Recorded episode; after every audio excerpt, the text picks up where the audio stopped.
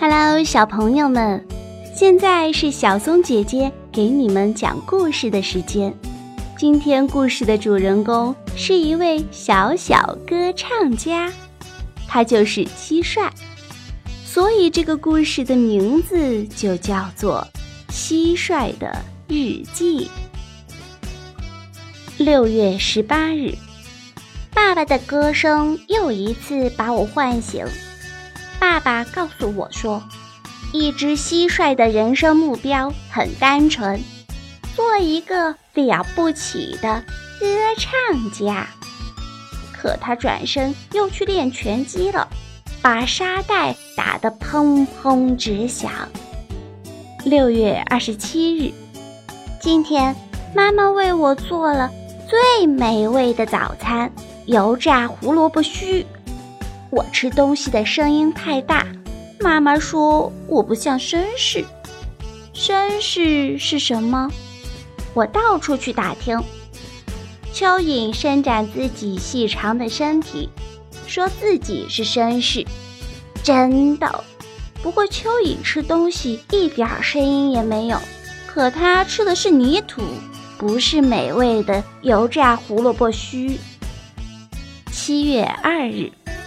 蚯蚓在雨后出来散步，把身体弯成一个个数字，先是一个二，又变成一个一，最后是一个六，我全认出来了。七月五日，天气真好，一朵云在天上飘来飘去，我想唱歌了，试着唱了两嗓子。这朵云直拍巴掌，夸我的声音美。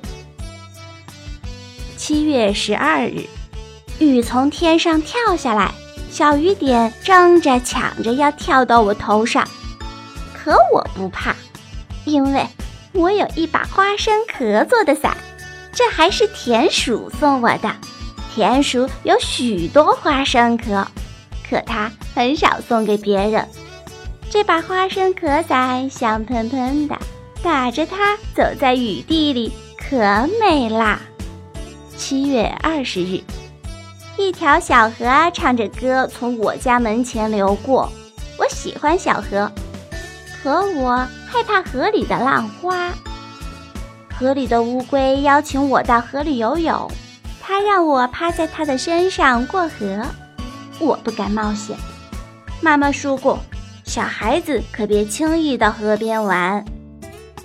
七月二十八日，爸爸教我练拳击。爸爸的牙齿又大又亮。他说：“牙齿一定要保护好，因为蟋蟀攻击对手不靠拳头，而靠牙齿，所以牙齿最重要。”我开始认真刷牙，再也不马马虎虎了。八月三日。今天是个好日子，听我唱歌的小伙伴很多。我特别喜欢花蝴蝶，它自称是我的粉丝。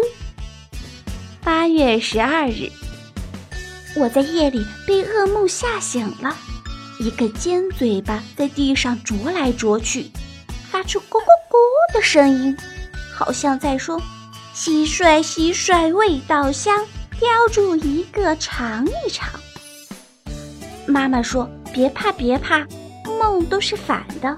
我不喜欢尖嘴巴的大公鸡，有机会要尝尝鸡冠子的味道。”哼。八月二十日，今天我又碰见了蚯蚓，他说我的腿太多，麻烦。我建议他改名叫绳子。蚯蚓不高兴了，说绳子是对他的侮辱。这时候走过来一条蜈蚣，蚯蚓试着数清它的腿，但最后放弃啦。蚯蚓对我说：“你的腿其实一点儿也不多。”呵呵。九月一日，今天学校举行一台晚会，我首次登台独唱。我把两条长须子弯了又弯，这是蟋蟀式鞠躬。我听到小螳螂嫉妒地说：“哼，他是假唱，别人唱歌用嗓子，他用翅膀。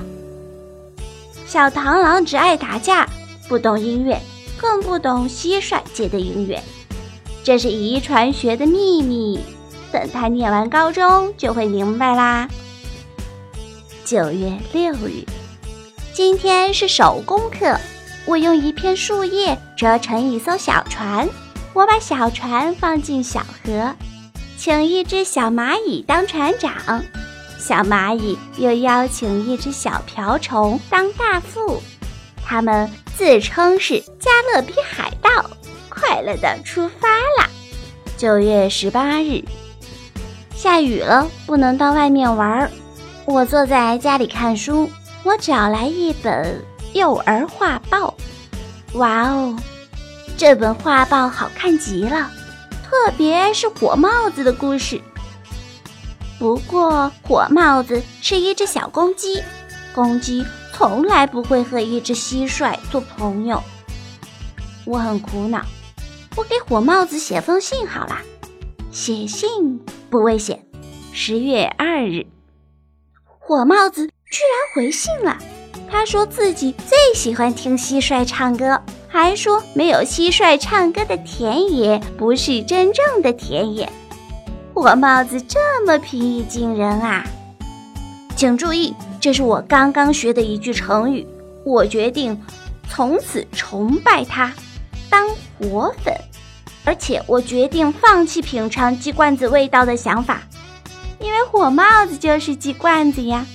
十月六日。我长大以后最想干的工作是当航空母舰的舰长，当不了舰长，当个领航员也成。反正不想当拳王。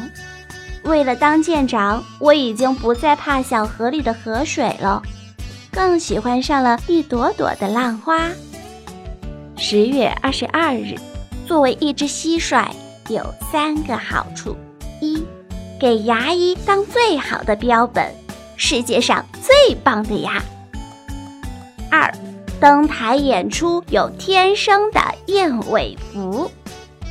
三，昆虫界公认的武林世家，没人敢惹。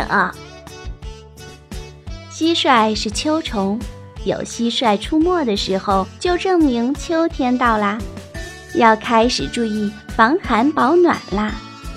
而且呀。蟋蟀除了会唱歌、会功夫，还能入药治病呢。蟋蟀还会有哪些特点呢？小朋友们，你们知道吗？赶快搜索一下有关于蟋蟀的小知识，可以把它分享给身边的小朋友们哦。我们明天见。